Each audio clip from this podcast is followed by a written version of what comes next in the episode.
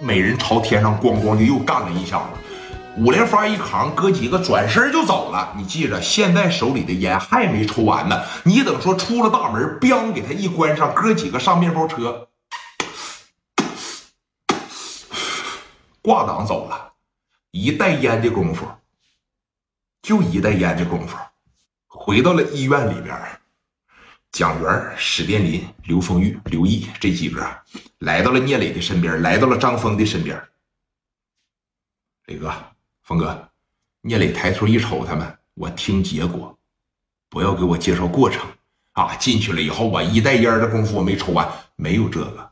哥，事情都按你说的办了，两条腿绝对比于飞这个严重，然后我朝到后脑海上给了两下子，人绝对死不了，放心吧。但是起来了以后啊，我估计跟个脑瘫也就差不多了。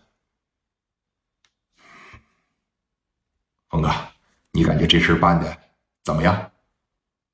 辛苦了，兄弟啊！一切的费用我出。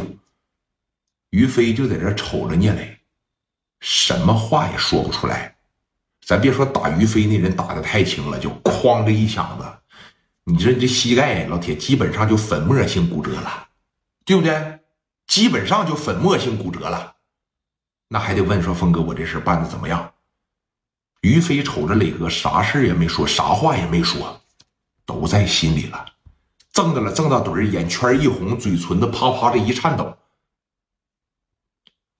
磊哥，是你看我这，啥也别说了啊！你叫我一声哥呀，哥啥事也得给你办，好好养着。我会找最好的医生来给你做恢复。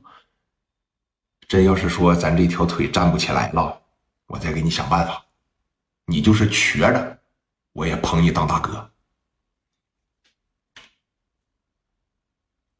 行，就一个字儿行。聂磊，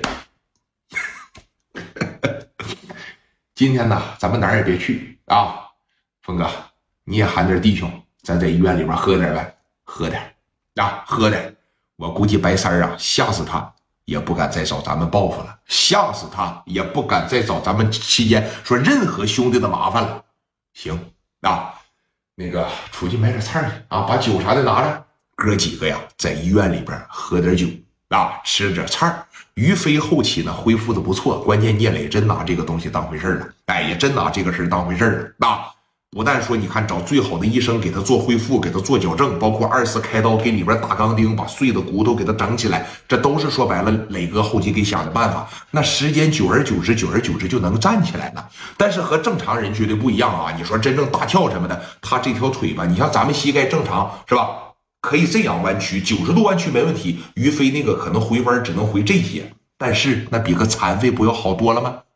对不对？哎。所以说，你看兄弟们之间的感情呢，处的也是越来越好，关系呢处的也是越来越到位。这个事儿啊，说你看聂磊出手，算是真正的把白三儿干掉了，打服了。后来白三儿出院了以后，基本上在道上就没啥信儿了，有可能是回到了自个儿的老家啊，了此残生；也有可能是换到了一个什么别的地方，当上了一个什么样的大哥。但是江湖只要开始，就永远没有结束的时候。一个白三倒下了，千万个白三又站起来了。那么等待聂磊前方肯定是重重的艰难险阻。聂磊说了，别管是九九八十一难，我誓要取得真经。